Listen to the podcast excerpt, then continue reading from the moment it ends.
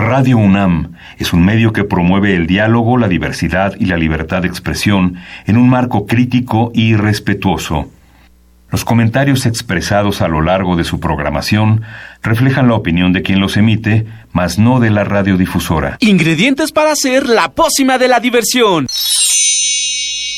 Ancas de rana intrépida. Ratones de laboratorio. De pollo creativo. Mm, medio litro de carcajadas. Y listo. Revolvemos todo y decimos... ¡Hocus Pocus!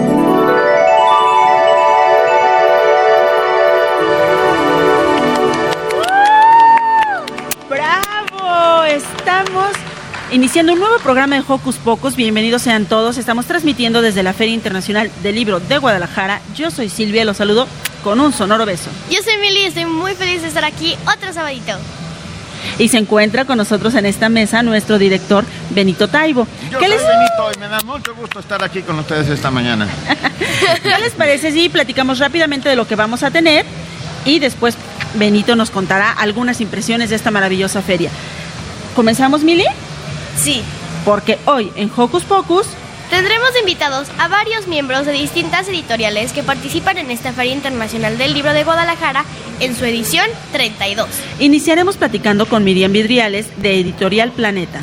También tendremos la visita de Raúl Sanabria de la editorial Nube 8. Continuaremos con una entrevista muy mexicana con la editorial Tecolote y estará con nosotros Eric Fonseca.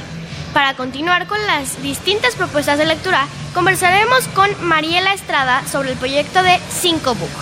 De la casa editorial Penguin Random House charlaremos con César Ramos. Y para terminar, platicaremos con la autora del libro El Príncipe del Sol, Claudia Ramírez. Así que quédense con nosotros. Preparando pócimas auditivas, Listas unas fusiones de alegría. agregamos unos micrófonos parlanchines y ¡Comenzamos! Síguenos en nuestras redes sociales de Hocus Pocus para que te asombres de todo lo que hay para ti. Utiliza lo que prefieras, tu compu, tableta o celular. Facebookea con nosotros ingresando a Hocus Pocus Unam. Regálanos un like y mira a través de Facebook Live las entrevistas en cabina. Si a ti lo que te late es el Twitter, encuéntranos como arroba Hocus Pocus Unam, presiona el corazoncito y sé parte de la comunidad. Y comencemos este sábado con una rolita que nos llama a ser lectores. ¿Te late la rolita o platicamos un ratito con Benito? Sí, mejor. Ok. Yay. Ya Mili a, mí, dijo a que mí- mejor. a mí me latía la rolita, pero, pero bueno. Mili, Silvia, qué gustazo estar con ustedes en este Hocus Pocus desde la Feria del Libro de Guadalajara, que es una maravilla, es como un gran parque de diversiones para los que leen, ¿no? Ah, ¿No, lo sientes así? Sí, yo igual. ¿Qué? Cuando paseas, Mili, no te ¿qué, qué sientes? Es como, es una, aquí encuentras todos los libros.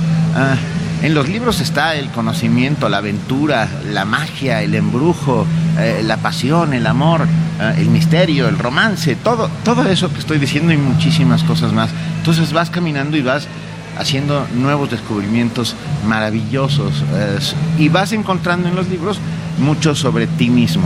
¿A poco no? ¿Qué- ¿Ya compraste libros? Sí, ya. Ya me imagino, ¿cuántos? Ah, como seis.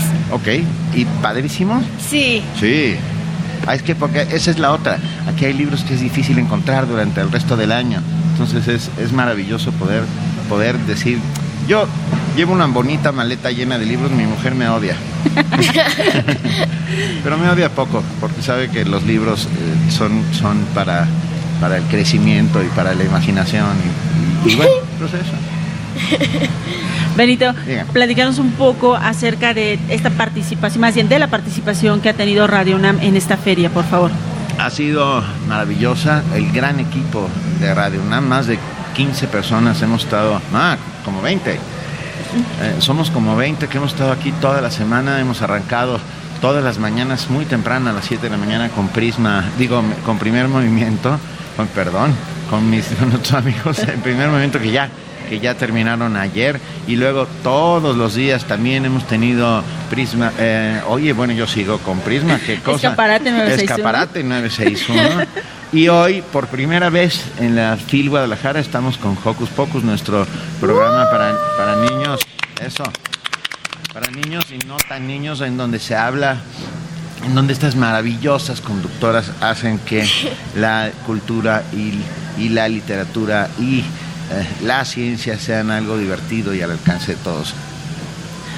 Pues muchas gracias, Benito, por darnos la yo bienvenida. solo quería decirles que las quiero y que para Radio UNAM es un inmenso privilegio y un orgullo que, eh, que estén con nosotros siempre. Si te parece bien, podemos agradecer desde ahorita eh, a todos nuestros compañeros que han estado al pie del cañón esta sí. semana en la operación técnica, Manuel Silva, Francisco Mejía, y en, en cabina de FM, José de Jesús Silva, en transmisiones. Mili, ¿quién está en transmisiones? José Gutiérrez y Andrés Ramírez. En sistemas, Oscar de Jerónimo. En el apoyo general, Rubén Camacho y Raúl Díaz. Y yo digo, y en producción, Silvia Cruz Jiménez, Ivonne Gallardo, Carmen Sumaya y Paco Ángeles, a los cuales a todos les, y bueno, y en la conducción, Mili y Silvia, a los cuales Eh. yo desde aquí les doy un enorme aplauso. Gracias. Ahora sí, Mili, vámonos con una rola, pero antes quiero mandarle saluditos a Mini Santi y a Alex que nos están escuchando. Y yo quiero mandarle saluditos a mis amigos del coro que me están escuchando en este momento y también a mis amigos de la escuela. Y de los patitas de perro, escuchemos Vamos a leer.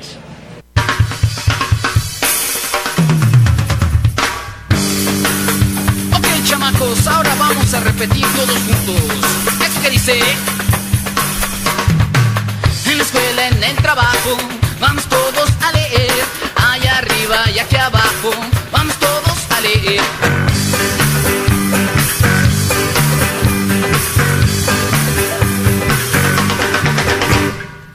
En la escuela, en el trabajo, vamos todos a leer. Allá arriba y aquí abajo, vamos todos a leer.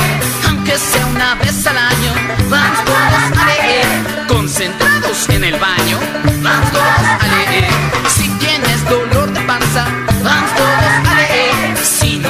ni qué tranza, vamos todos a leer. Si eres gordo o eres flaco, vamos todos a leer. Si eres fresa o eres naco, vamos todos a leer. No importa tu sexo o tu condición social, ya en su frase abre un libro del rincón. ¡Hey, hey!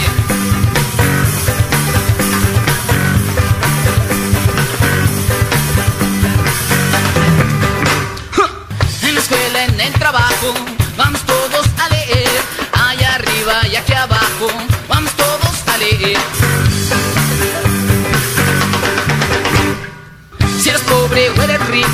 vamos todos a leer. Si eres grande o eres chico, vamos todos a leer.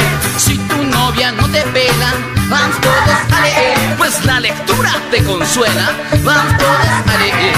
Si te dicen que eres burro, vamos todos a leer. Aunque sea de puro churro, vamos todos a leer. Es muy bueno a toda hora, vamos todos a leer. De Campeche hasta Sonora, vamos todos a leer. No importa tu sexo o tu condición social, ya no su frase abre. Un libro del rincón, un libro del rincón, un libro del rincón, un libro del rincón para para pa.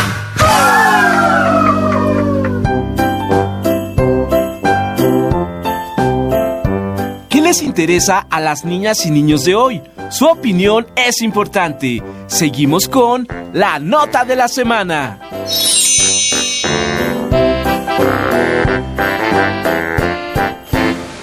La editorial Planeta fue fundada en 1949 en la ciudad de Barcelona, en España, por José Manuel Lara. Ha publicado más de 6.000 títulos pertenecientes y a más de 1.500 autores, la mayoría de ellos de habla hispana. Y por supuesto no podía faltar en esta gran feria las propuestas para los más peques de la casa y de esto nos hablará Miriam Vidriales que ya está aquí con nosotros, directora de marketing de Editorial Planeta. Bienvenida. ¿Cómo están? Buenos días, ya en sábado de fil. Sí, aquí un poco desmañanadas pero súper felices de que vengas a platicarnos de los títulos que tiene Planeta para los más pequeños de la casa. Pues muy contenta de que me inviten. La verdad es que me pusieron en un aprieto porque tenemos muchos libros padrísimos para los más jóvenes lectores y no tan jóvenes, ¿eh? porque luego el libro infantil le gusta mucho también a los grandes. Eh, y bueno, para abrir boca quiero hablarles del libro al que tenemos dedicado nuestro stand de Phil Niños, que es Robot Salvaje. Esto es una, una lectura juvenil, eh, juvenil y de chiquitos a partir de los siete años. Y a mí me encanta este libro, no solo porque es una novela ilustrada de Peter Brown, que es uno de los grandes ilustradores estadounidenses y, y cuentistas actuales, sino y sobre todo porque es un libro sobre las diferencias y cómo las diferencias no te hacen ser menos que los otros, sino que ser único frente a los otros. Ayer justo tuvimos una sesión con Frankenstein, no sé si se enteraron. Aquí en la FIL vino la criatura de Frankenstein y un poco la reflexión que hacía eh, el actor que lo personificaba era que en realidad la palabra monstruo viene de una raíz latina que significa lo diferente y que Ah. llamamos monstruoso a todo aquello que es diferente a nosotros, pero la reflexión que hacía era, pero en realidad todos somos diferentes de los otros, entonces todos podemos ser un monstruo para el otro. Y este libro de Peter Brown es la historia de una robot, Ross, que sobrevive a un naufragio eh, en el que todos los demás co- compañeros robots mueren y ella llega a una isla en donde solo hay la naturaleza y los animales. Y narra extraordinariamente en capítulos muy cortitos con enorme ternura pero también con mucha lucidez pues qué pasa cuando uno está solo en un lugar que no conoce frente a unos elementos que no entiende que tienes que empezar a entender ese mundo qué sientes cómo te sientes y qué son las cualidades que te pueden sacar adelante. La verdad, una lectura súper recomendada. Recibió el National Book Award en Estados Unidos. Es considerado el mejor libro infantil del año. Entonces, pues se lo recomiendo muchísimo. Eso es Robot Salvaje de Peter Brown. Eh, y la, la heroína se llama Ross y es una robot extraordinaria. Muy bien, ¿y qué otro título nos traes? Pues mira, otro de los títulos que a mí me encantan es eh, toda la serie de Gravity Falls, que yo no sé si aquí nuestra joven conductora sepa algo de Sí. eso, que quiera explicárselo a quien no lo conozca.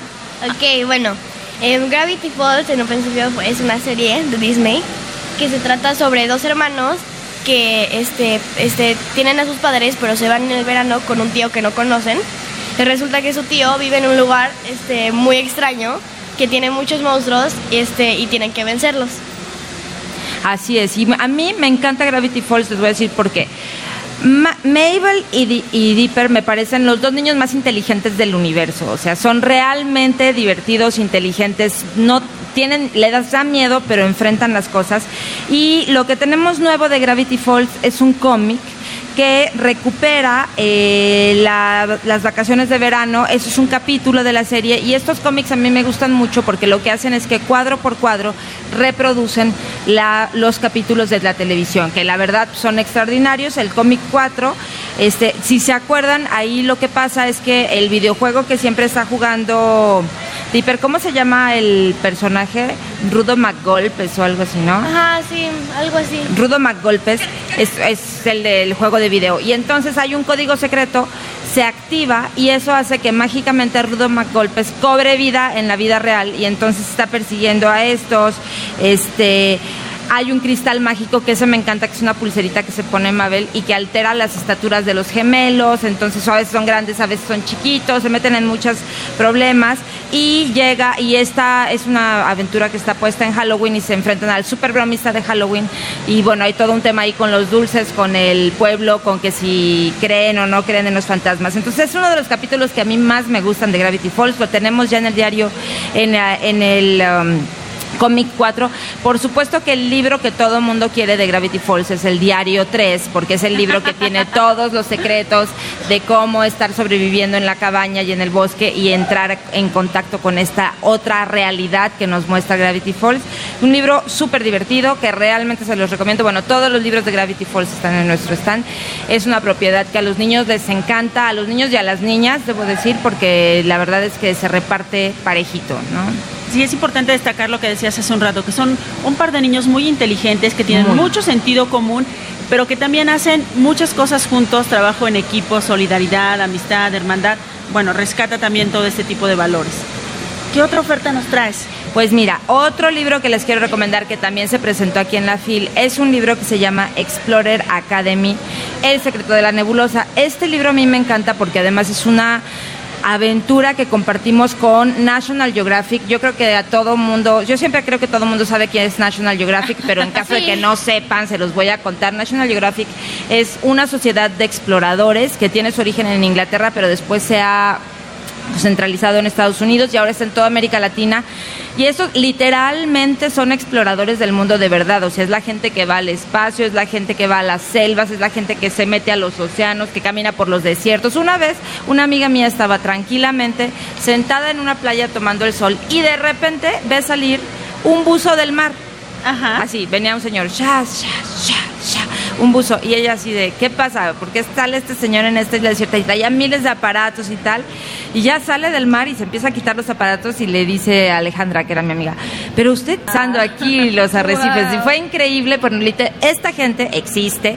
Rodrigo Medellín, que es uno de los eh, más importantes... eh, exploradores y, e investigadores de la vida de los murciélagos en América Latina. Estuvo aquí en la feria para hablar de Explorer Academy, El secreto de la nebulosa. ¿Y qué es esto? Bueno, esta va a ser una serie de libros que vamos a sacar con National Geographic, en donde Cruz, que es un chico que, que trabaja en Hawái, es seleccionado para entrar al Explorer Academy que reúne a niños talentosos de todo el mundo para que se conviertan en la siguiente generación de grandes exploradores. Y ahí los, los entrenan y todo, pero eh, pues hay un tema de ahí, un misterio de algo que está buscando Cruz y con sus mejores amigos, que son Lani, que es su mejor amiga también, eh, y Emmet, que es su compañero, pues comienzan a tener una serie de aventuras. Este proyecto nos interesa muchísimo, no solo porque, bueno, está vinculado a la exploración y a la naturaleza y a preservar nuestro planeta, que son todos temas importantísimos de conservación para National Geographic, sino también porque va a haber dos experiencias temáticas que se van a que se van a realizar tanto en Metepec como en Guadalajara y estos parques están a punto de abrir y van a ser parte también de la experiencia de estas series. Estas series van a tener también un relato en televisión, en Ah, Nat Geo, en, en Nat Geo Kids. Entonces, bueno, es un proyecto que nos encanta y el libro, bueno, pues está increíble, tiene unas súper ilustraciones y les va a encantar el tema de la aventura y esto de ir acompañando a un personaje en descubrir el mundo que nos rodea, pues a través de cosas muy pertinentes para gente de 10 años, que es a la que está dedicada esta lectura. Y bueno, em, dinos, aparte de Explorer Academy, de Gravity Falls y de Robot Salvaje, ¿cuáles son sus libros más importantes? Pues mira, nuestros libros más importantes e infantiles, pues uno que sin duda a mí me da muchísimo orgullo y que aquí traigo mis pines, mi pin de niñas rebeldes, pues es Cuentos de Buenas noches para Niñas Rebeldes, que ha sido para nosotros ya no una ya no una aventura editorial solamente, sino una aventura realmente emocionante. Eh, Cuentos de Buenas noches para Niñas Rebeldes, pues es un libro que muchísima gente conoce. Es un 100 historias, 100 perfiles de mujeres que cambiaron el mundo, el primer volumen, y otros 100, el segundo volumen. Eh, y es un libro que, bueno, estuvo aquí Eufrosina Cruz, que es una de las mujeres que está retratada en ese libro. Fue increíble ver la sesión, cómo realmente hay todo un tema muy importante de reivindicación de la voz de las mujeres. Y este libro es el fue el primer libro infantil que se insertó de verdad en eso. Ha sido uno de nuestros libros más vendidos en, durante los últimos dos años. Y espero que lo siga haciendo porque creo que habla de la necesidad que tenemos las mujeres de recontarnos la historia y de recordarnos que podemos hacer lo que queramos, que somos fuertes, que somos increíbles, que durante mucho tiempo a muchas mujeres se les ha dicho que eso no es cierto, ¿no? Entonces ese libro me fascina.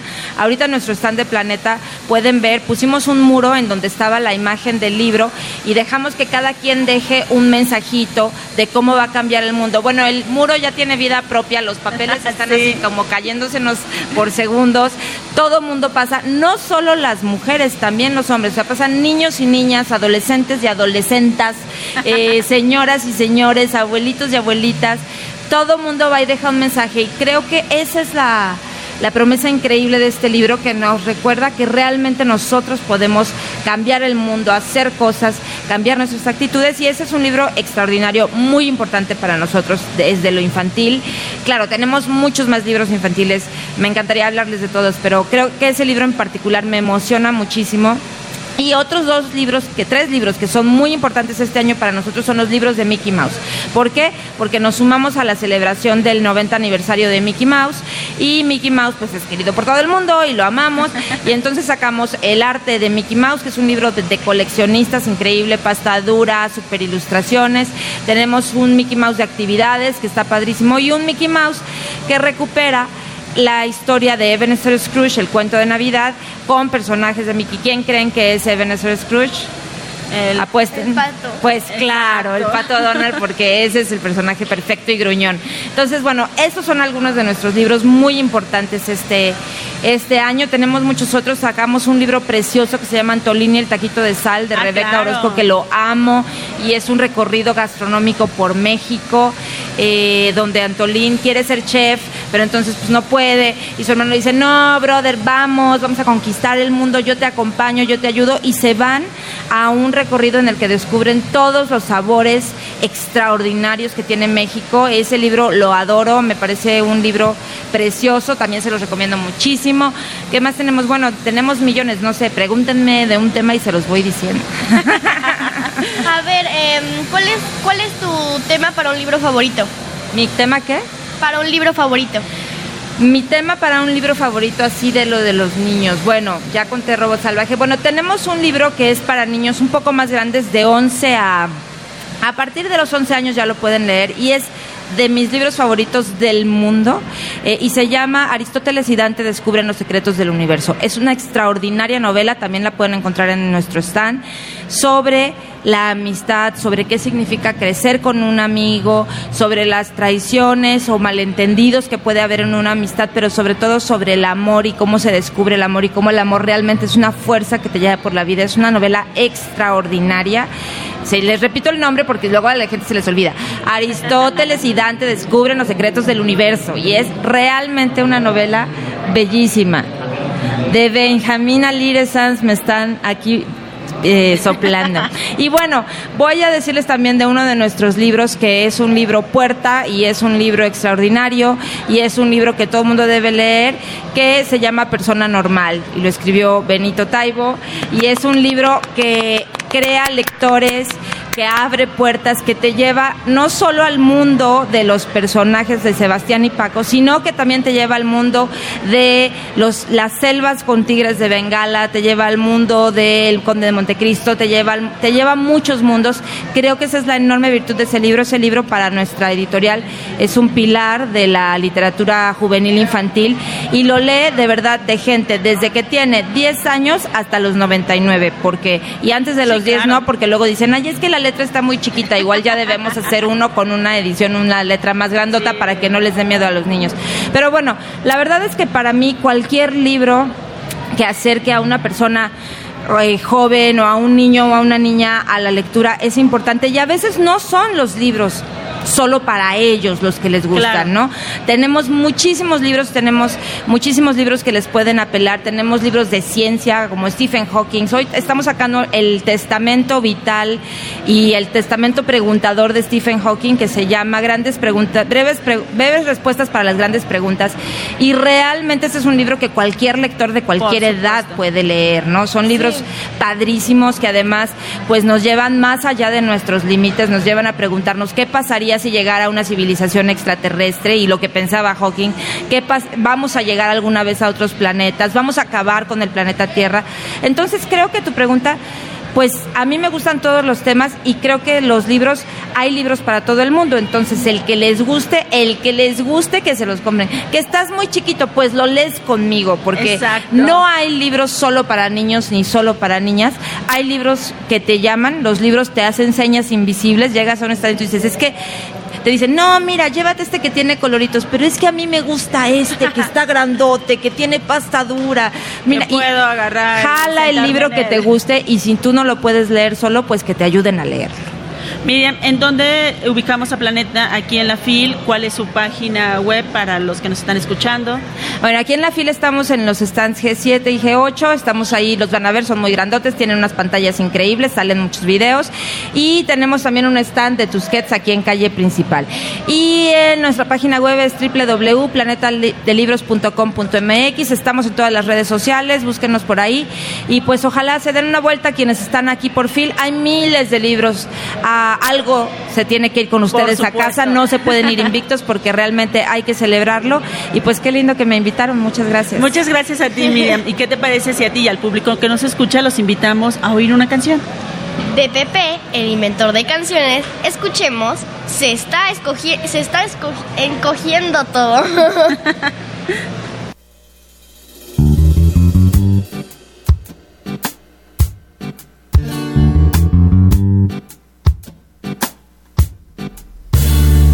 está encogiendo todo y pronto no cabré. Si ya no me acomodo, seré como Gulliver. Está encogiendo todo, la casa y mis papás. Si siguen encogiendo me tendré que mudar, pues no los quiero apachurrar. Mi ropa favorita toda se encogió, tuvieron que comprarme otros zapatos.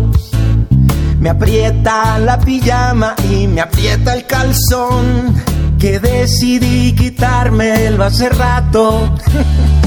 la cuna en que dormía cuando era bebé. Ahora la ocupan mis juguetes. Y como en esta cama ya no voy a caber, empezaré a dormir en un tapete. Y es que está encogiendo todo.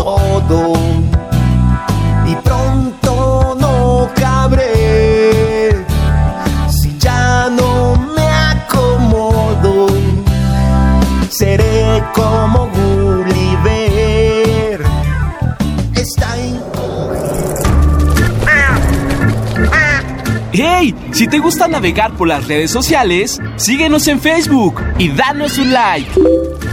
Encuéntranos como Hocus Pocus Unam.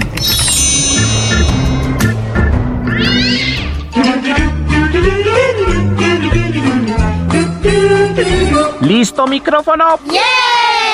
¿Listo invitado? ¡Yeah! ¿Listas las preguntas? ¡Yeah! Tres, dos, al aire. Ahora va la entrevista. 98 Editorial se crea en 2012 con el, obje- con el objetivo de fomentar el respeto y promoviendo entre los niños y los jóvenes el respeto y las distintas diversidades, como las culturales, las físicas y lingüísticas. Nube 8 tiene varias colecciones como Egalit, Somos 8, Guisante Azul, Lucy y Pepón y muchas más. Y justamente para hablarnos más de tan bellos títulos, ya está con nosotros Raúl Sanabria. ¿Cómo estás? Hola, buenos días. Gracias Mili y Silvia por la invitación. Sí, con gusto, gracias a ti. Platícanos de qué va este proyecto de Nube 8. Sí. Eh, Nube 8 nace con la intención, como bien leía ahí en la presentación, de, querer un poco transformar y trabajar en el tema de los valores, de la igualdad, de la, equidad, de la diversión, pero de una, de una manera que, que desde el humor, de una manera que los niños se sientan eh, eh, contentos, motivados y felices con los libros, eh, y introduciendo muchas preguntas y sobre todo, y sobre todo abriendo eh, debates de una manera participativa con los niños. Mm. Y cuéntanos, este, como cuáles libros hay. Bueno, aquí traje un par de libros, tenemos un montón de libros que les gustan muchísimo a los niños y, Y a los niñas. nota niños. Y a los notan niños también. Sí, porque al final un libro no creemos que no tiene edad. Eh, tenemos libros, por ejemplo, como Ni Guau ni Miau, que es la historia de, de Fabio, que es un perrito muy especial mm, que Max, que es su dueño, no sabe por qué está triste, porque le hacen mm, jugar como un perro, pero él mm, no se siente muy perro, le tiran la pelotita y no va por la pelotita, eh, se junta con otros perros y los mira raro. Y todas las noches desaparece. Entonces Max, el, el dueño del perrito, una de estas noches, porque él es muy curioso, lo sale persiguiendo, lo sigue y va a ver qué es lo que hace por las noches. ¿Y qué hace por las noches? Eh, me adelantaré a lo que cuenta el libro, pero sí, lo que hace por las noches es juntarse con un montón de gatos. Entonces es un perro que le encanta hacer cosas de gatos. Es Eh, un perro en- eh, ah, y adentro del perro está un gato. Exactamente. Y una historia preciosa, muy divertida, que ha gustado mucho. Por ejemplo, también tenemos otro libro que se llama Daniela Pirata, que es una niña que quiere ser pirata. ¿A ti te gustaría ser pirata? Sí. Pues una niña que quiere ser pirata como sea y sin embargo el, el malo, el, el capitán oreja cortada del barco donde ella quiere ser pirata, le dice que no puede ser pirata. Entonces, ¿Y por qué no puede ser pirata? Porque tiene que superar una serie de pruebas para, demostrar que ella es capaz de ser pirata. Pasa por las pruebas más increíbles, supera alrededor de ocho pruebas desde ir al fondo del mar, eh, pillar peces difíciles, eh, entre los cocodrilos rescatar una llave, saber leer mapas. Tiene un montón de habilidades, es una chica maravillosa, llena de energía. Sin embargo, al pasar todas estas etapas, el pirata le dice que no puede ser pirata ¿Por qué? porque es una niña. Mm, ¿Qué os parece eso? pues no nos encanta la idea, ¿o sí, Mili?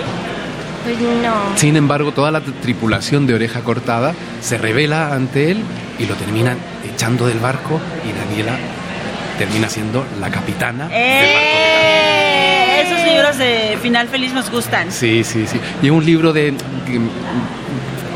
son mis libros favoritos de ir pasando pruebas. Tenemos muchos libros de eso.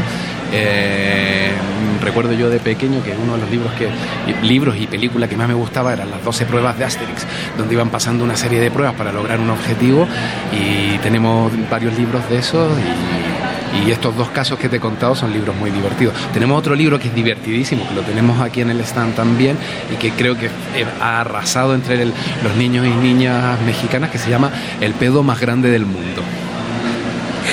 Supongo que sí. Sí, probablemente. ¿Y ese de qué trata? Se trata de, de que un mono loco, un mono loquito, eh, eh, organiza un concurso en la selva de qué animalote eh, se tira el, el pedo más grande. Y es un libro para partirse de risa, muy, muy, muy, muy gracioso, con diálogos geniales y con un final muy, pero muy sorprendente. Final inesperado. Oye, ayer que pasábamos por tu stand, ah, vimos uno que a mí me llamó mucho la atención, que era Mi oso grande, Mi oso pequeño y yo. Que era un libro muy bonito, que al menos desde la lectura que yo lo vi, un libro para padres e hijos.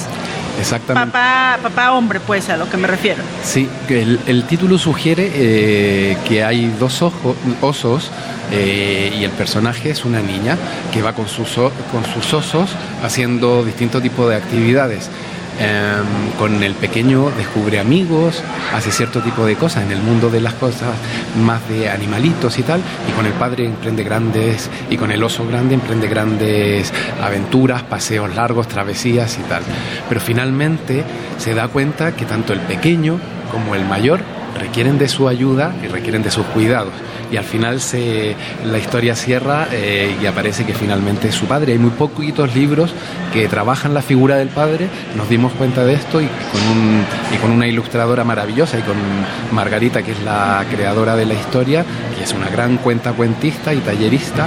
eh, hicimos un libro que está también eh, fascinando mucho a los niños y niñas. Oye, ustedes eh, están en España, Sí, estamos en, en Madrid. Están en Madrid. Ahorita están participando en la Feria Internacional del Libro de Guadalajara. Cuando no están en ferias como este tipo en, México, ¿dónde podemos encontrar sus títulos? Sí, en, en México estamos distribuyendo a través de la plataforma Colofón y que llega a, a todas las librerías de México. Entonces se pueden acercar a cualquier librería, la librería más cercana en cualquier punto del país y si no tienen el libro que están buscando, pues se lo piden, lo piden y lo tendrán en unos días. En nuestra web, que es nube8.com, está siempre actualizada nuestras novedades. En Nube8 Facebook también subimos, Instagram, Twitter, etcétera. Estamos siempre informando de nuestras aventurillas. Colofón, ya lo saben, a todos los que se interesen por estos maravillosos libros podemos buscarlos en Colofón o en el sitio de internet que ya nuestros amigos Carmen Sumaya debe estar subiendo ahí a nuestras redes sociales. Y bueno, eh, dime, para ti, ¿cuál es tu libro favorito? Qué buena pregunta.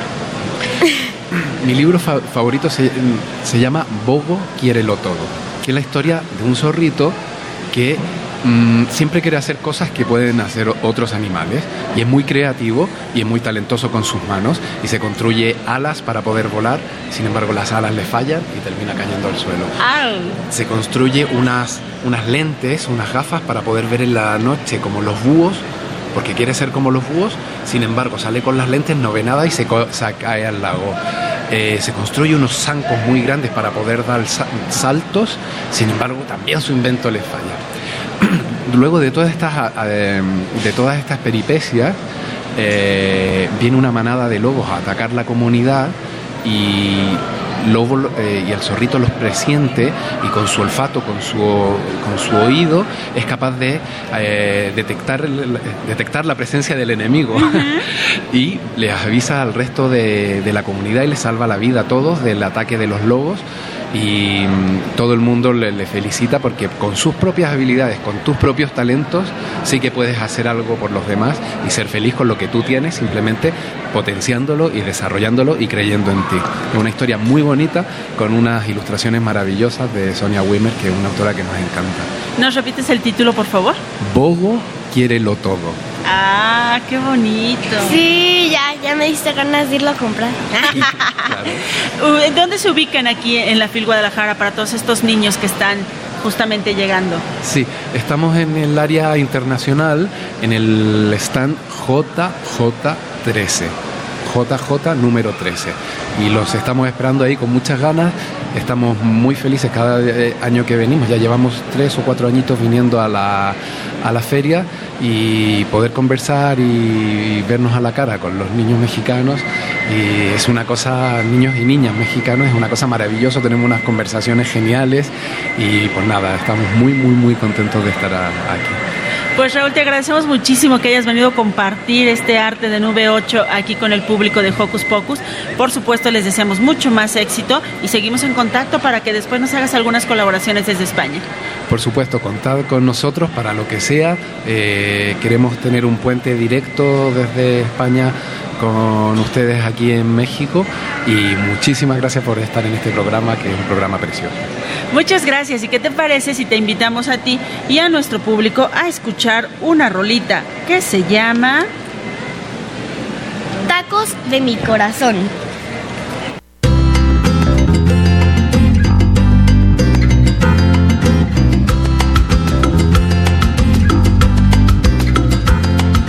El pueblo mexicano por cariño y tradición comparte con el mundo tacos desde el corazón. Para ejemplo, donde gustes cualquier puerta al azar, échate un taquito, te dirán antes de entrar. De guisado, de carnitas, de pastor o de canasta, de sal de salsa, con unos tacos nos basta.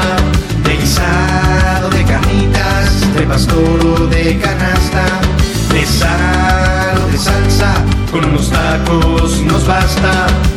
Ándale, no seas ranchero, no te des tu taco. Ven y pégate un atraco que es un agasajo. Con su salsa verde o roja, con cebolla y perejil. Con su compio sencillito, el placer no tiene fin.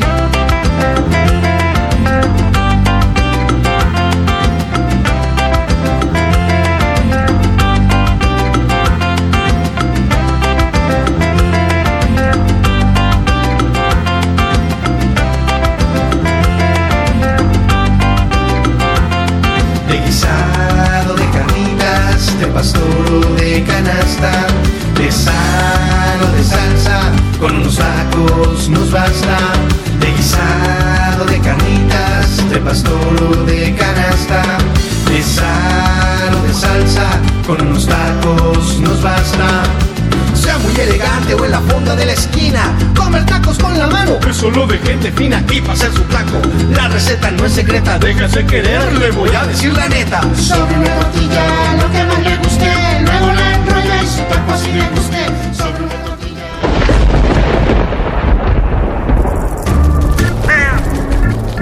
Chispas, radios y centellas. Estás en Hocus Pocus.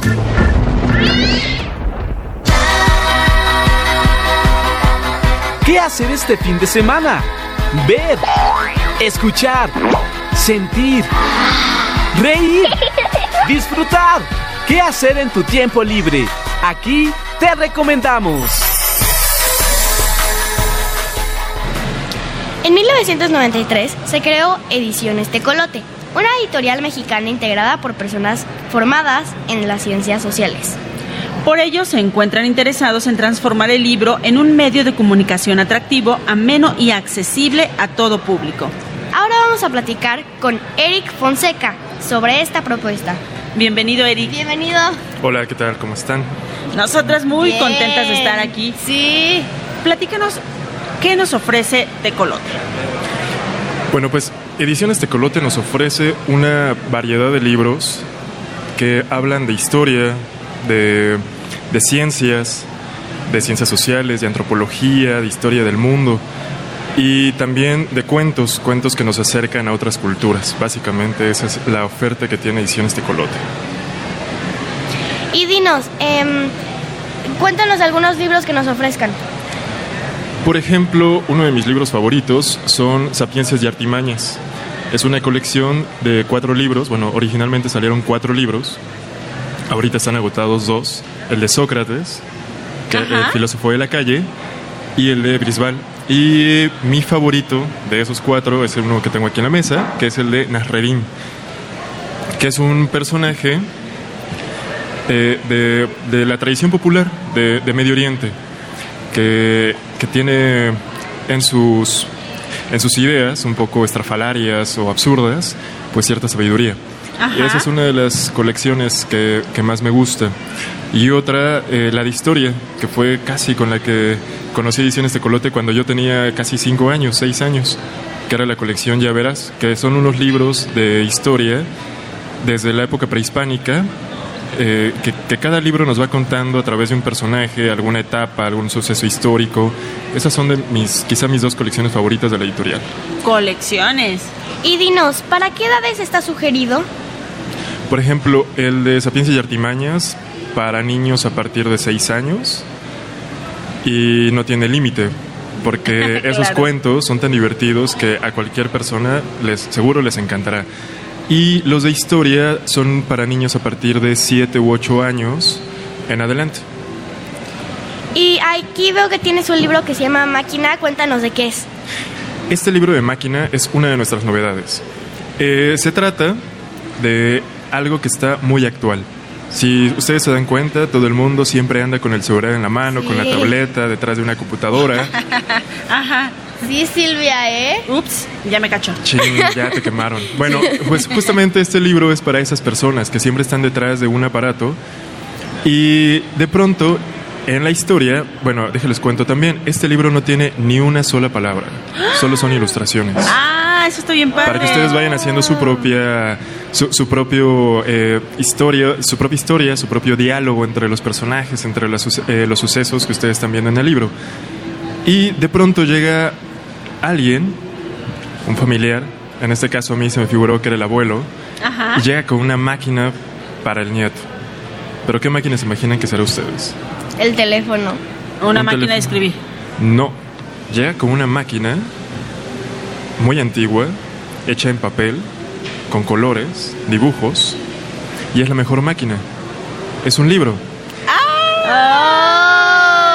Y a partir de que el niño interactúa con ese libro, se abre como toda una serie de experiencias que con los aparatos no había tenido.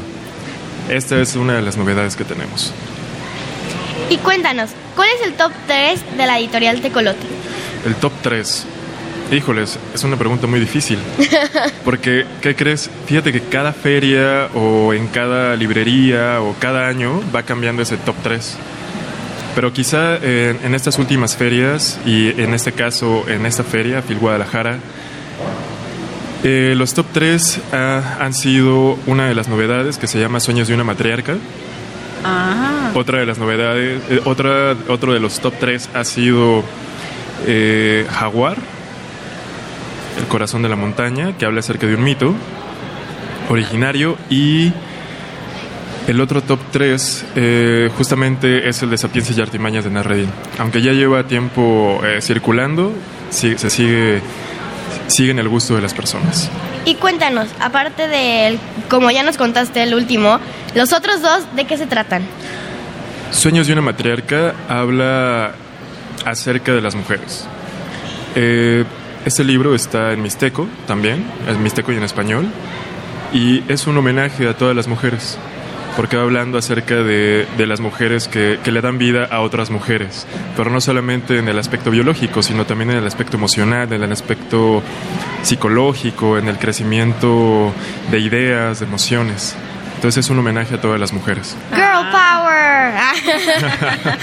Y el otro libro, el de, el de Jaguar, eh, pues habla acerca justamente de los mitos que hay alrededor del jaguar, pero unificado, con unas ilustraciones padrísimas hechas por un ilustrador muy joven, Juan Palomino.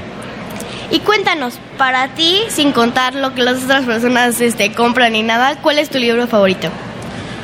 Mi libro favorito, pues sigue siendo el de Nasreddin, Sapiencias y Artimañas de Nasreddin, el loco que era sabio. Oh.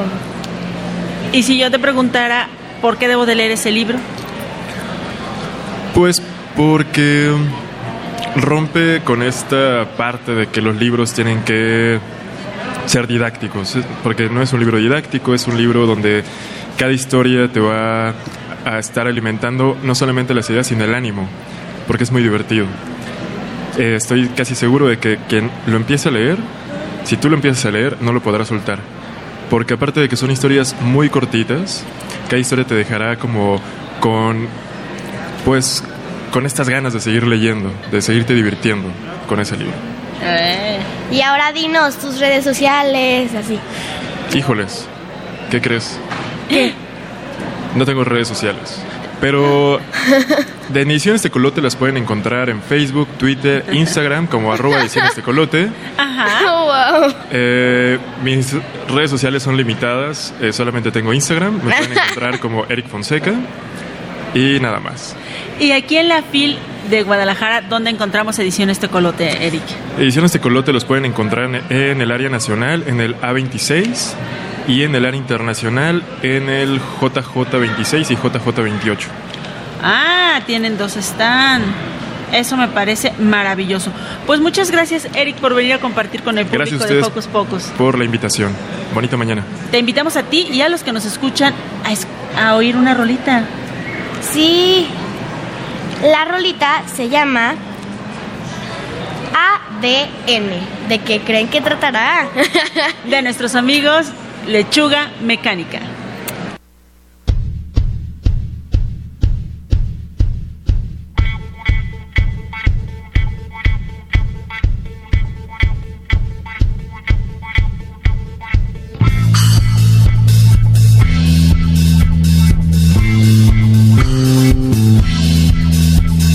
¿Sabes lo que es el ADN? ¿Sabes lo que es el ADN?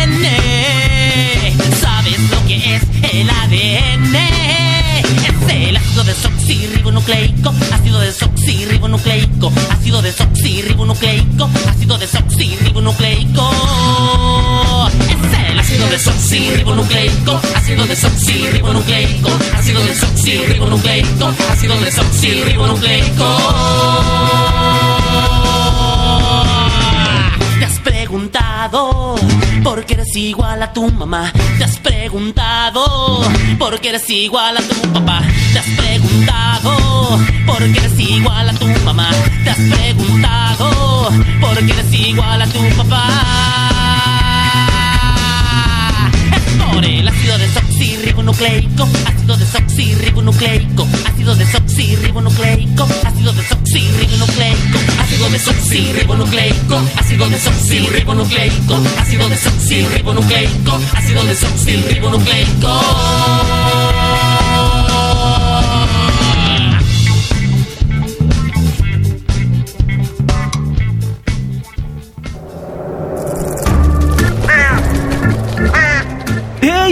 Parte de Hocus Pocus y busca nuestras redes sociales. En Twitter somos Hocus Pocus-UNAM y en Facebook Hocus Pocus UNAM.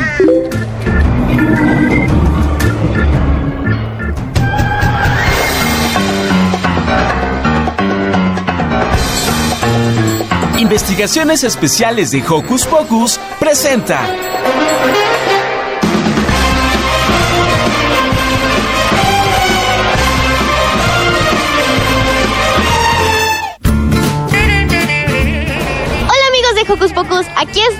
La FIL de Guadalajara y aquí estoy en el stand del Circo Soleil. ¿Y cuál es tu nombre?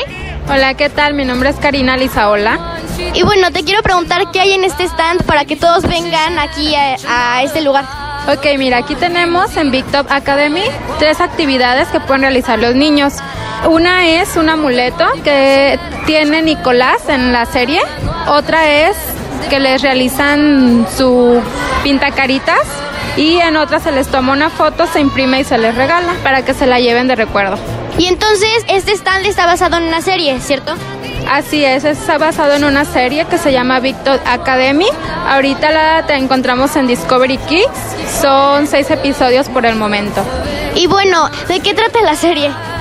Ok, mira, la serie es de unos estudiantes, obviamente una academia de adolescentes que quieren aprender pues a hacer todo lo que se hace en un circo, no sé, acrobacias, todo eso es lo que realizan ellos y de eso trata. Bueno, muchísimas gracias, los invito a que vengan. Claro que sí, los invito a que vengan a Big Top Academy, aquí al Circo Soleil, eh, Discovery Kids. Sí, muchísimas gracias. Hasta luego. Los esperamos aquí en la FIL de Guadalajara.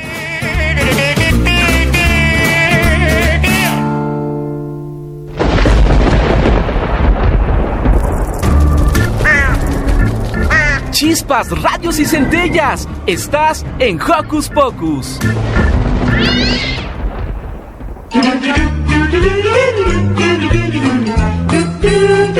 ¿Listo micrófono? ¡Yay! ¿Listo invitado? ¡Yay! ¿Listas las preguntas? ¡Yay! Tres, dos, al aire. Ahora va la entrevista. Y seguimos en Hocus Pocus desde la Feria Internacional del Libro de Guadalajara. Y los libros no solo nos dan chance de entretenernos, divertirnos o informarnos, también crean comunidades de lectores. El proyecto 5 Book es una propuesta que recorre distintas ferias del libro en distintos países de toda Latinoamérica. Y para contarnos más de esta linda sugerencia editorial está con nosotros Mariela Estrada. Bienvenida. Gracias, gracias. ¿Cómo están? Pues nosotras bien, contentísimas. Qué alegre. Cuéntanos eso de que recorren los distintos países y que te hagan muchas propuestas. ¿De qué se trata? Cinco Books es una distribuidora que reside en Miami con Jenny Lizárraga y con Griffith y ellos recorren las principales ferias del libro con prestando un servicio a las bibliotecarias de Estados Unidos que trabajan con niños y niñas de habla hispana. Y dinos, ¿qué nos traes hoy? Bueno, pues les traigo diferentes libros de las editoriales que distribuye Cinco Books. Por ejemplo, entre ellas están Ojoreja, está también Peisa de Perú, Amanuense, que es de Guatemala y Uruguay, y también está Gerbera, que tiene libros inclusivos, libros en braille. ¿Qué es esta que tenemos por acá, que se llama Sí, Serafina? se llama Sí. Serafina. ¿De qué se trata? Sí, por aquí está Serafina, es de Verónica Álvarez Rivera. Y en realidad entre paseos a la plaza y ordenar la casa, Serafina se convierte en una segunda mamá. Trae consigo aire de montaña, carnaval nativo y su lento andar.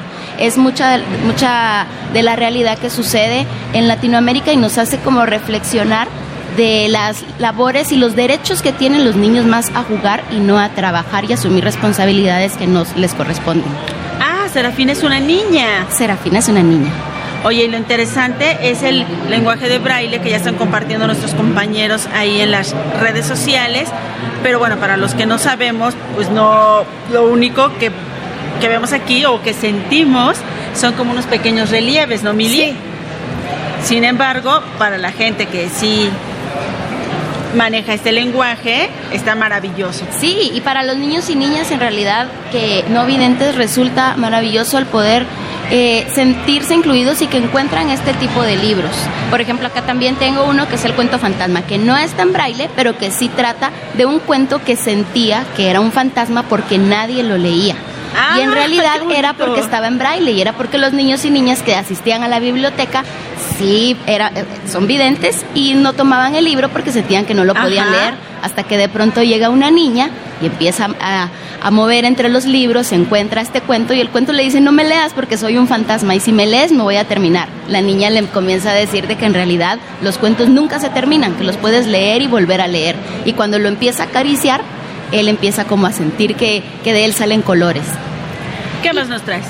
Les traigo por aquí a Chamoch. Chamoch. Chamoch, que no parece un libro, en realidad es un personaje. Chamoch es algo entre gato y maceta. Vivo como una cosa, pero raro como una maceta. Ajá. Y entonces vamos contando de que cierto día, Chamoch quiso salir del libro en el que estaba. Y sin que nadie supiera, se metió en la oreja de los niños y niñas de los que están escuchando Ay, este no. cuento. Sí. Ay, no, mi oreja, au. Hoy sí, hoy sí, está en tu oreja. Y así vamos a ir descubriendo si está en la oreja de Mili, en la de Silvia o en la de los niños y niñas que están escuchando la radio.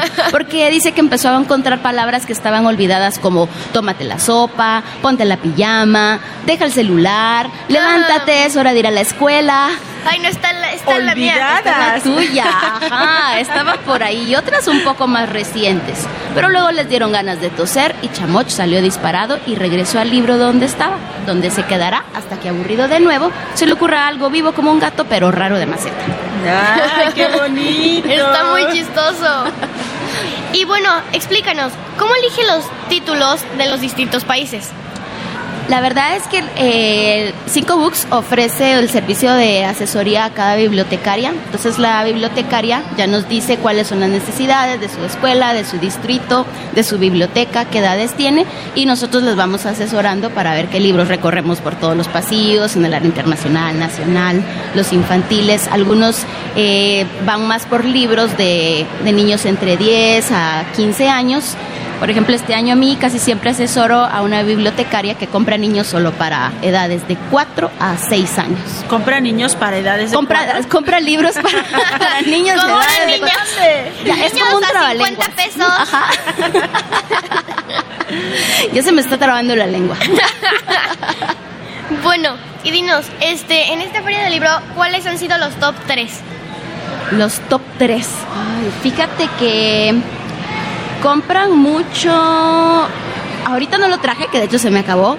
Compraron mucho Alma del Mar, que es de editorial amanuense, que está inspirada en una canción de trova de un centroamericano que cuenta la historia de una niña que no conocía el mar. La única manera que conocía el mar era porque su papá le contaba las historias. Hasta que un día le da la sorpresa de que la lleva al mar. Cuando ya están en el mar, ella comienza, com- comienza a comprobar de todo lo que le había contado su padre, era cierto, y estaban los mismos olores y colores. Y luego lo voltea a ver y ve que como una ola del mar empieza a brotar agua salada de los ojos de su papá. Y cuando le pregunta si está triste por el mar o qué es lo, qué es lo que le sucede, en realidad el padre le dice que él tampoco conocía el mar, que solo lo conocía por las historias que le había narrado su padre, o sea, el abuelo de la niña. Ay, está muy bonito. Se nos acabó Alma del Mar. También eh, compran mucho eh, en Editorial Ecaré. En Editorial Ecaré hay diferentes libros, por ejemplo, El León de Biblioteca o Niña Bonita, que ya son los clásicos. En Amanuta, igual para primera infancia, Ajá. o este como Joreja que tengo acá. Tengo, tengo, tengo. ¿Ese de qué trata? Esos solo son rimas. En primera infancia los libros son en cartoné, porque en realidad para que los bebés puedan como tocarlos, maniobrarlos, ponérselos en la cabeza. Y también el otro que ya lo había dejado por ahí olvidado, ahorita me lo trajeron, que es de los vendidos, es Marilu, ¿quién eres tú? Marilu, ¿quién eres tú? Es de Editorial La Manuta. Ay, no, no, yo tengo ese libro desde que soy muy pequeña, yo lo amo. es muy lindo. A ver, Mili, cuéntanos tú de qué trata el libro. Ok, bueno, este se trata sobre una niña que este que sus papás y su familia nunca le hacen caso. Entonces, un día un- ella se empieza a volver invisible. Cuando se vuelve invisible, le da mucha felicidad porque entonces empieza a hacer travesuras por, todo, por todos lados. Pero después de un rato se da cuenta de que su familia se ve muy triste y no entiende por qué. Pero la razón era porque Marilu no estaba ahí. Entonces ella decide regresar a ser una persona ya no invisible a estar con su familia. Ay, recomendación no solo de Mariela, sino también de Mili, ya saben. Marilu, ¿quién eres tú? Sí, y el cuento va en rima. Sí, sí, sí. ¿Y qué otros títulos tienes por ahí? Tengo por acá. Tengo dos más. Tengo uno que es de cuentos de origen, El Otorongo y el Oso Hormiguero, de Luis Urteaga, que es de Editorial Peisa, que son diferentes leyendas de estos cuentos de origen de, de origen de la Amazonía que te dicen por qué la tortuga tiene caparazón, por qué eh, el pelo del oso hormiguero es tan duro, por qué el tucán no toma agua del río, sino que de la lluvia. Y este por último es chocolate y merengue, que es el encuentro de dos niños. Yo también conozco ¿Lo ese, conoces? ¿Te gusta? Sí, es que lo que pasa es que se que- este son son dos tip- son dos tipos de colores, pues obviamente blanco y negro, y un día se conocen y entonces cada uno nunca había visto un blanco, el, el negro y el negro el- y el blanco nunca había visto un negro. Entonces creen que creen que lo- eh, que el blanco, el blanco cree que el negro es de chocolate y el negro cree que el blanco es de vainilla. Entonces empiezan a intentar comer. se pegan una mordida y entonces ahí descubren de que en realidad no son ni de chocolate ni de merengue, sino que al contrario los dos saben un poco saladito y a los dos les duele igual. Cuéntanos, Mariela, entonces, ¿este proyecto se lleva a cabo solo en las bibliotecas de Estados Unidos? Sí, es la distribución y Cinco Books lo que hace es visitar las ferias más importantes y como la de Guadalajara es de las más importantes, si no es que la más importante de Latinoamérica, vienen aquí a la FIL Guadalajara, también van a la de Buenos Aires, Perú, la de Miami. Pero finalmente su trabajo cotidiano es en las bibliotecas. Sí, es en las bibliotecas. Allá Cinco Books realiza diferentes actividades, visita con autores, con editores en los diferentes distritos. Oye, eso está padrísimo. Entonces, a todos los niños que nos están escuchando en Estados Unidos, en cualquier ciudad, pregunten por ahí dónde está el proyecto de Cinco Books y acérquense porque van a encontrar estas maravillas y muchas otras. Aquí y aparte es como es multicultural porque a pesar de que reside en Miami es de latinos y siempre hacen como esta alianza eh, conmigo. Yo soy de Guatemala y soy cuentacuentos y siempre se hace como la, la alianza para poder recomendar. Ya hasta tenemos diferentes grupitos que vienen ahí al stand y les cuento cuentos de la de los diferentes libros que tenemos. Y bueno, dinos tus redes sociales y dónde están el, eh, dónde está su stand. El stand es el NN12 en el área internacional y pueden buscarnos como Cinco Books y también como Cuentos y Talentos. Pues, Mariela, muchísimas gracias. Nos, quedas, eh, nos quedamos encantados con esta propuesta, Sí. con este proyecto. Gracias por compartirlo. Esperamos seguir en contacto. ¿Y qué te parece si a ti y a todos los que nos escuchan los invitamos a ir a oír una canción de uno de los grupos favoritos de Carmen? Sí. Me parece. El grupo es 31 minutos y la canción se llama Yo nunca vi televisión. Me encanta, 31 Eso. minutos. Uh, entonces está dedicada para Carmen y para ti. Gracias. Yo nunca vi televisión porque es muy fome. Yo prefería estudiar y hasta leer. Pero mi padre, que es un loco y vende teles. Para mi santo me vendió un televisor. Y descubrí un mundo nuevo y fácil que estaba en la televisión. No necesito amigos que Esa pantalla la que cumple esa función. Después de un tiempo engordé y me puse feo. Con el control ejercitaba solo el dedo. No me bañaba y comía porquerías. Hasta que un día explotó el televisor. Un mundo muy complejo. Estaba en mi imaginación. Le revendí la tele a mi viejo. Yo soy feliz y ahora creo en el amor. La la la la la la la la la la la la la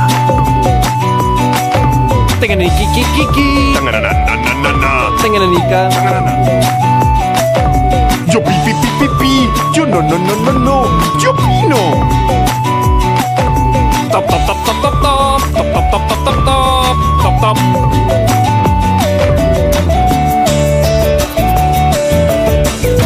y descubrí un mundo muy complejo. Mi imaginación. Le revendí la tele a mi viejo. Yo soy feliz y ahora creo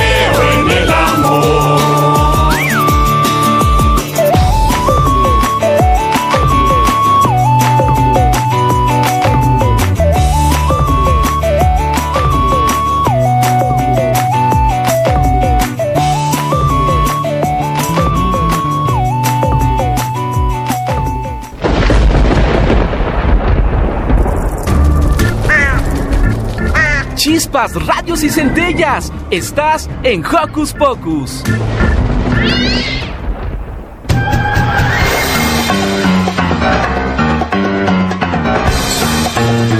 Investigaciones Especiales de Hocus Pocus presenta.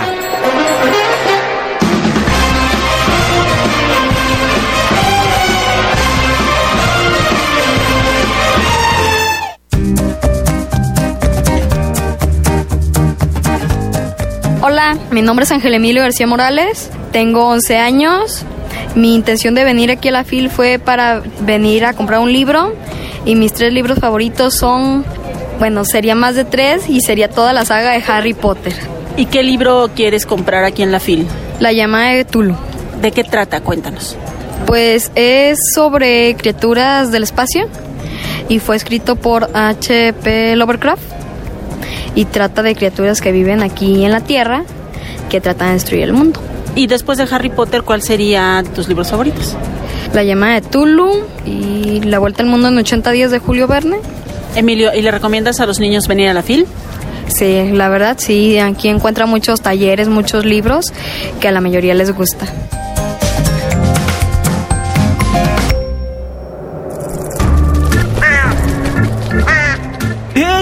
Parte de Hocus Pocus y busca nuestras redes sociales. En Twitter somos Hocus Pocus-UNAM y en Facebook Hocus Pocus UNAM.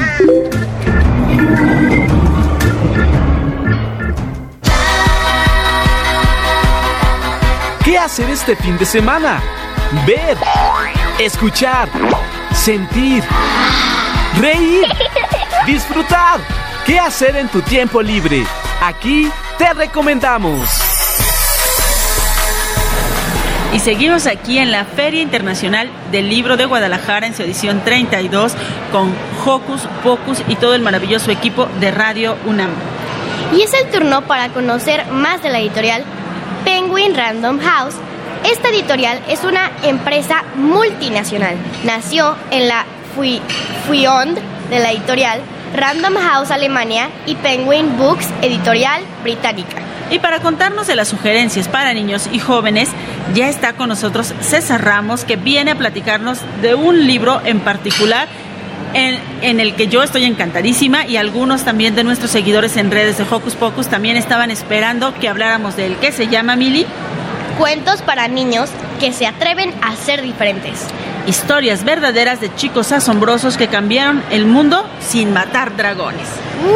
Bienvenido. Así es. No, muchas gracias, gracias de verdad a Radio UNAM por este espacio y por permitirme platicar sobre un libro que realmente es maravilloso, porque es una forma de acercarle a las nuevas generaciones historias de políticos, pintores, eh, empresarios, activistas, y la idea es que sepan que todos en algún momento de su vida, antes de ser famosos, fueron niños y jóvenes como cualquier otro, y que lograron cambiar eh, la historia del mundo a través de su trabajo artístico, musical incluso, y como activistas. Cuéntanos, ¿de qué va este libro? ¿Quiénes son los personajes? ¿Cómo está diseñado? Eh, mira, la, la idea de hacer este libro es ofrecer una serie de semblanzas de personajes tan importantes como Beethoven, como Salvador Dalí, Ajá. como Barack Obama, como Gandhi, como Vincent Van Gogh, Salvador Dalí, en fin, es, es un mosaico que, que abarca muchas personalidades, que abarca muchos talentos y estilos. Intervienen, por ejemplo, también eh, eh, personajes, por ejemplo, hay un boxeador, Ajá. que es eh, Mohamed Ali, que se pone así porque cambia de religión. Él se llama Cassius Clay y es muy interesante porque hay un aspecto muy poco conocido de su vida. Cuando él era niño le roban su bicicleta y estaba enfurecido y dijo, yo lo que quiero ahora es agarrar a esa persona que me robó la bicicleta y, y- y lo quiero golpear, le dijo a un policía y el policía, eh, eh, el destino encontró estas almas, curiosamente preparaba a jóvenes boxeadores. Entonces le dijo, primero, si quieres de verdad eh, golpear y tener venganza, mejor dedícate a hacer un deporte. Y lo lleva al lugar donde entrena a muchos jóvenes y se vuelve una leyenda Mohamed Ali. ¿Qué otros personajes? ¿Cuál es el favorito de ahí? Eh, híjole. Bueno, hay, hay, un, hay un personaje que a mí me gusta mucho, que es el de Arthur Rimbaud, que es un poeta, Ajá. que desde me, empieza a escribir poemas a los nueve años, diez años. ¡Wow! ¿A mi Y edad? Cuando, cuando él crece, eh, empieza a escribir poesía que sorprende a la comunidad cultural de, de Francia y deja de escribir poesía a los 19 años. Y se vuelve un emblema de lo que es la literatura universal. Un poeta que empieza a escribir sus primeros, uno de sus primeros poemas se los dedica a la escuela, no le gustaba la escuela, y deja de escribir poesía a los 19 años. Entonces es un personaje inolvidable. Otro, Salvador Dalí, ¿no? este pintor extraordinario español, que desde niño fue diferente, fue inquieto, y sus demás amigos le hacían incluso bullying, no lo entendían, no lo comprendían, armaba unos tremendos alborotos en la escuela y después se vuelve un artista inigualable. Y así como estos, pues por ejemplo la, la infancia de Barack Obama, que, que con todo ese esfuerzo, todo ese trabajo de, de- de- que tienen las minorías, en, en este caso afroamericanas, ese desprecio a veces, ese, esa, esa- ese racismo que, que parece mentira que en estos tiempos todavía siga tan, tan acendrado, tan clavado en, en las almas de la humanidad. Entonces él tiene que enfrentar primero, tiene que enfrentar primero eh, esa, esa hostilidad por parte de la gente y se vuelve pues un, un emblema por sus estudios, su tenacidad, hasta convertirse en el, en el primer presidente afroamericano de los Estados Unidos. Y uno de los más queridos. Así es, con una popularidad inmensa y una aceptación inmensa y se vuelve también un parteaguas, ¿no? Porque abre ese aspecto a las minorías que, que- que de alguna manera comparten su ideología de unión y, y ojo, hay también un antecedente en este sentido, que es Mandela, y Mandela también viene en este libro. Una persona que pasó encarcelada treinta y tantos años y que sale de la cárcel para ser presidente de Sudáfrica, para hacer también una explosión ¿no? de humanidad, ese es una, un oxímoron, una paradoja, pero es, es una explosión de humanidad, porque un, ciudadano ¿no? Eh, de origen este, afroamericano este, logra con su sacrificio, con su tenacidad, salir de la cárcel y ser presidente de Sudáfrica. Lo mismo ocurrió con Gandhi, por la vía pacifista, una revolución pacifista, y aquí viene cómo son sus infancias, lo que padecieron, pero lo más importante es que nunca dejaron de soñar y siempre creyeron en que podían dar el paso siguiente para lograr lo que deseaban. Y dinos, ¿cómo han recibido este libro que ya era tan esperado? Este, tenemos mucha, mucha alegría porque es una manera de ofrecerles a las nuevas generaciones, digamos que pequeños datos culturales sobre grandes personajes de la historia. Y, y para contestar la pregunta, te, te puedo decir que está entre el top 10, entre los, me- más, Wow. los mejores 10 vendidos de la Feria del Libro de Guadalajara. De la feria, no solo de la stand. feria, no, no solo del stand, de la Oh. feria, en el top 10. Así es. ¿Y cómo eras tú de niño? Porque nos estás contando cómo eran ellos de niños, Ah. pero ¿cómo eras tú? Yo siempre fui un pésimo estudiante, pero me gustaba mucho leer y ahora hago la broma con mis compañeros de que este, trabajo con, como editor por no estudiar, ¿no? Porque como lo que a mí me gustaba era leer, pues este, todo el tiempo me la paso leyendo, incluso cuando termino de trabajar en la editorial, que es leyendo muchísimos materiales, uno de los máximos placeres en la vida es llegar en la noche y poder leer las cosas que, que uno deja pendientes en el día a día. Pues sí. Y dinos, ¿a qué te gustaba jugar cuando tú eras niño? Fútbol, me encantaba jugar fútbol, Ah, ¿en serio? me encantaba mojarme. Ese, mi sueño de la infancia fue ser futbolista, Eh, no, lo, no lo logré. Y después, este, como mi padre era vendedor de libros, en la casa siempre Ah, había mira, libros. claro. Entonces, otro de mis sueños era escribir algún día algún libro, o por lo menos leer muchos libros. Y pues tengo la fortuna de trabajar con libros, hacer libros y escribir libros. Oye, esto está padrísimo. Sí. Cuéntanos más de, de los personajes que vienen en este libro, cuentos para niños que se atreven a ser diferentes. Alguno que sea mucho más cercano a nuestra a nuestro México. Eh, mira, pues, por ejemplo, hay, hay, casos que son muy significativos en el ámbito de la- de- del salir adelante, ¿no? Del echarle ganas, de ser como, como los mexicanos, que es un, un pueblo muy trabajador, muy emprendedor. Y hay un caso que a mí también me llama mucho la atención, que es el de Nick Boyachich.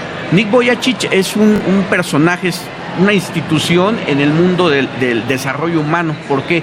Porque es un joven que nace sin brazos ni piernas. Y ante eso, obviamente, en la escuela, pues lo maltrataron mucho, había mucho bullying en contra de él.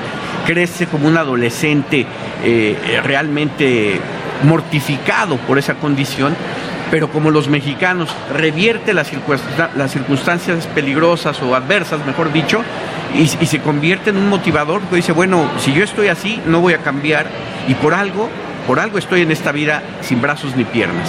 Y a partir de eso logra ser un buen estudiante, logra ser un gran comunicador y ahora viaja por todo el mundo apoyando las causas de personas que están en extrema pobreza o bien que nacen con estas discapacidades.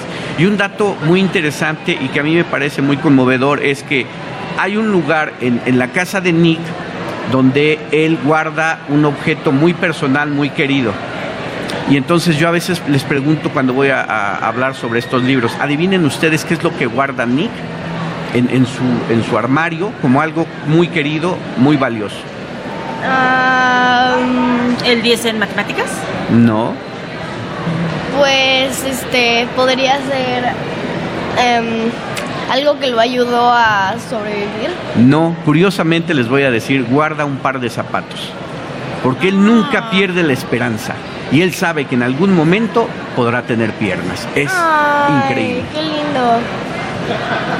De verdad, son lecciones de vida. Entonces, esto es lo que vamos a encontrar en este libro, ¿no? Por ejemplo, la niñez de Stephen Hawking, ¿no? Una persona que ya adulta, después de tantos logros científicos, después de ser un revolucionario en el ámbito de las ciencias, empieza a padecer una enfermedad degenerativa grave, pero eso no lo detiene para seguir revelando sus verdades y sus descubrimientos. Entonces, ¿cómo, cómo era ese Stephen Hawking de pequeño, inquieto, distraído, como lo fue también y que está en el libro eh, Tomás Alva Edison, ¿no? O esa persona, o Tesla, ¿no? Que es poco conocido, pero son inventores, son mentes que en la escuela Claro. no, eran, no eran las más luminosas, pero su talento estaba en otro lado. Porque se dedicaban a observar otras cosas, a ver más allá de lo que teníamos justo enfrente. ¿no? Así es, ese es el punto. Estaban quizá como un paso más allá. Lo que tenían que aprender de la escuela era buscar pasar la calificación. A veces no lo lograban, la mayoría de las veces, pero estaban pensando en cómo transformar primero su realidad inmediata y después, sin proponérselo, transformaron el mundo. Entonces hay una serie de personajes aquí muy interesantes porque no acabaríamos, ¿no? Por ejemplo, hay uno, un, apartado que se llama los, los, cuatro, los cuatro capellanes y que son de gente que hace de, de- trabajo de misionero su vida. O hay un grupo de una escuela, no recuerdo exactamente bien el dato, si es británica o australiana, que de repente, este, en las épocas de calor les decían, eh, decían estos muchachos, ¿por qué si las mujeres vienen de falda, a nosotros no nos dejan Sí. venir de, de Ah, short? sí, sí, sí, ¿no?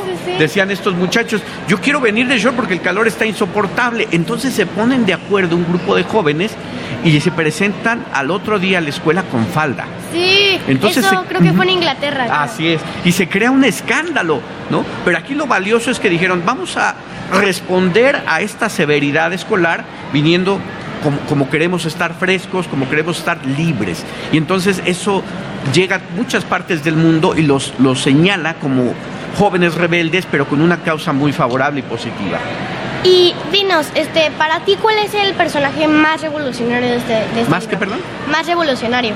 Es que todos de alguna manera en su momento, por ejemplo, si hablamos de Ludwig van Beethoven, que era un niño que tenía mucho maltrato infantil. Su papá era un músico notable, pero también a la vez era un músico muy frustrado porque batallaba mucho, trabajaba mucho, tenía que mantener a su familia y a veces eh, eh, los excesos en la vida lo que derivaban era el maltrato. Su papá tomaba mucho, entonces luego maltrataba mucho a Ludwig van Beethoven, le pegaba, le exigía, lo sometía a presiones muy duras. Entonces es un niño que crece en un ambiente muy extraño, porque no es en el ambiente de juegos, de infancia divertida.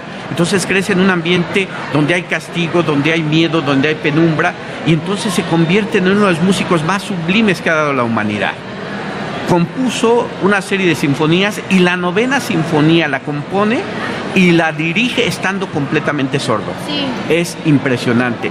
Así como el caso de Van Gogh, ¿no? Un, un artista, un pintor que revoluciona el mundo de la pintura, un hombre apasionadísimo que en vida no podía vender ningún cuadro, lo apoyaba mucho su hermano Teo, pero Van Gogh muere una, después de haber trabajado incansablemente y, y después de haber decidido que la pintura era su vida.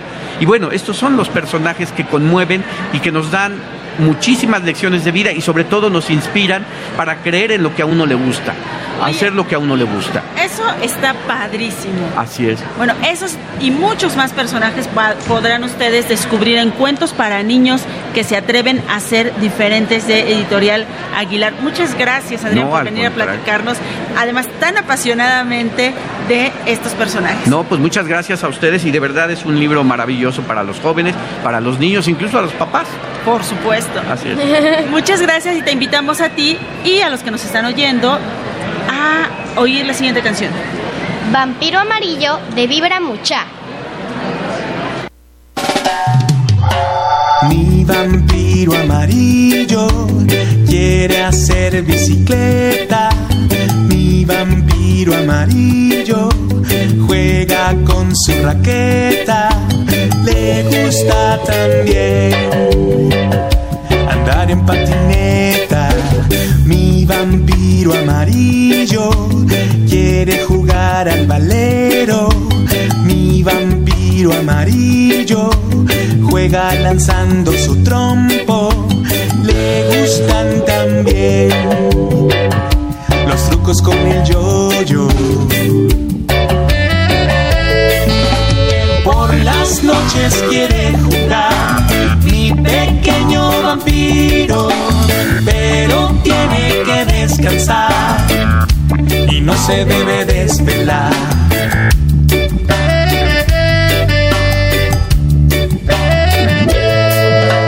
Mi vampiro amarillo quiere jugar escondidas. Mi vampiro amarillo juega a las atrapadas. Le gusta también reír a carcajadas. Reír a carcajadas.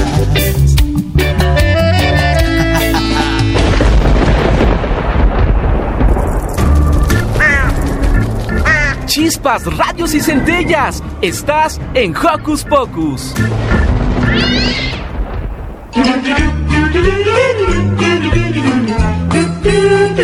¿Listo micrófono? ¡Yay!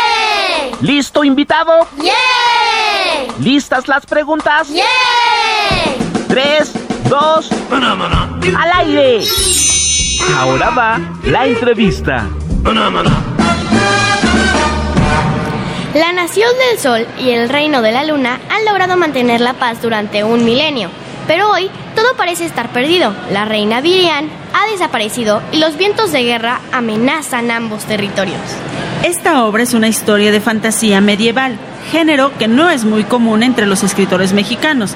Su autora, Claudia Ramírez Lomelí, debutó con este libro en la Feria Internacional del Libro de Monterrey y para hablarnos más del mismo ya está con nosotros aquí Claudia. Bienvenida. Muchas gracias, estoy muy, muy, muy feliz de estar aquí con ustedes y encantada de conocerlas.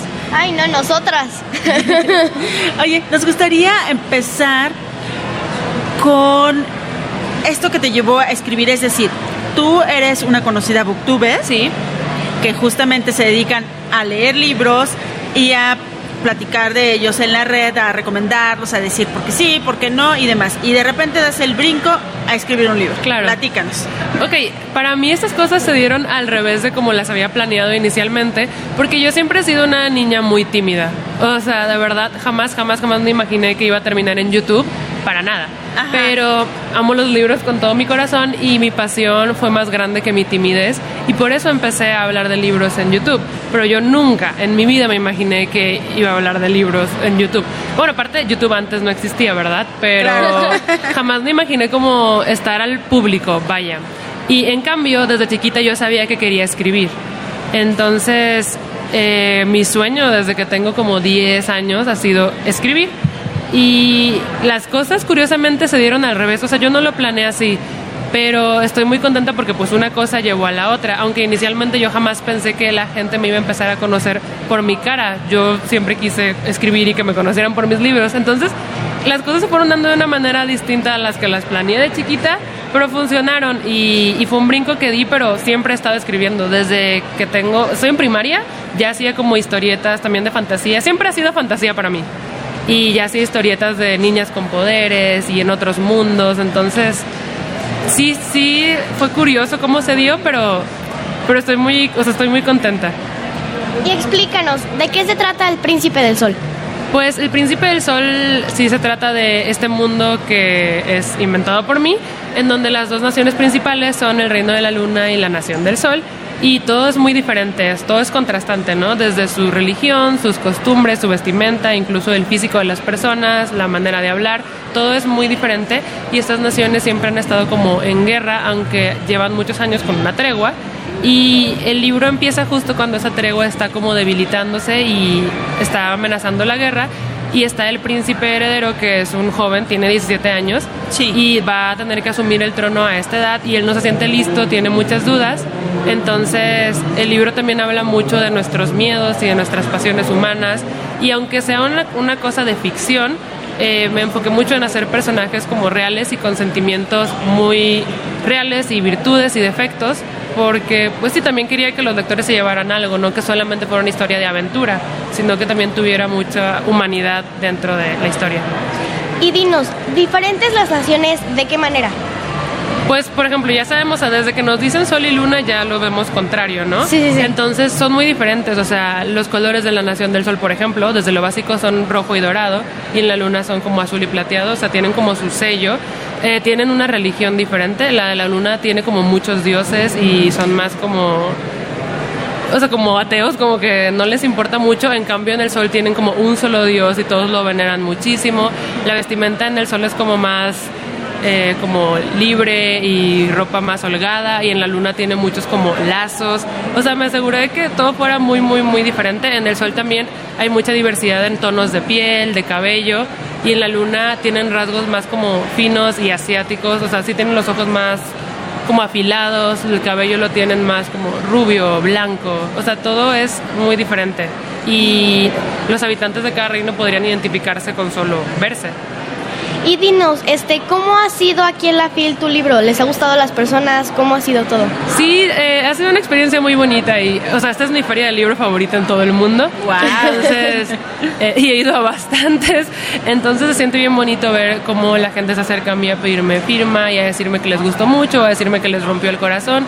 Eh, siento bonito porque el libro ha logrado despertar muchos sentimientos, especialmente en los jóvenes, y era pues lo que quería, que los jóvenes pudieran sentirse identificados y encontrar algo que les despertara algo en su corazón, vaya.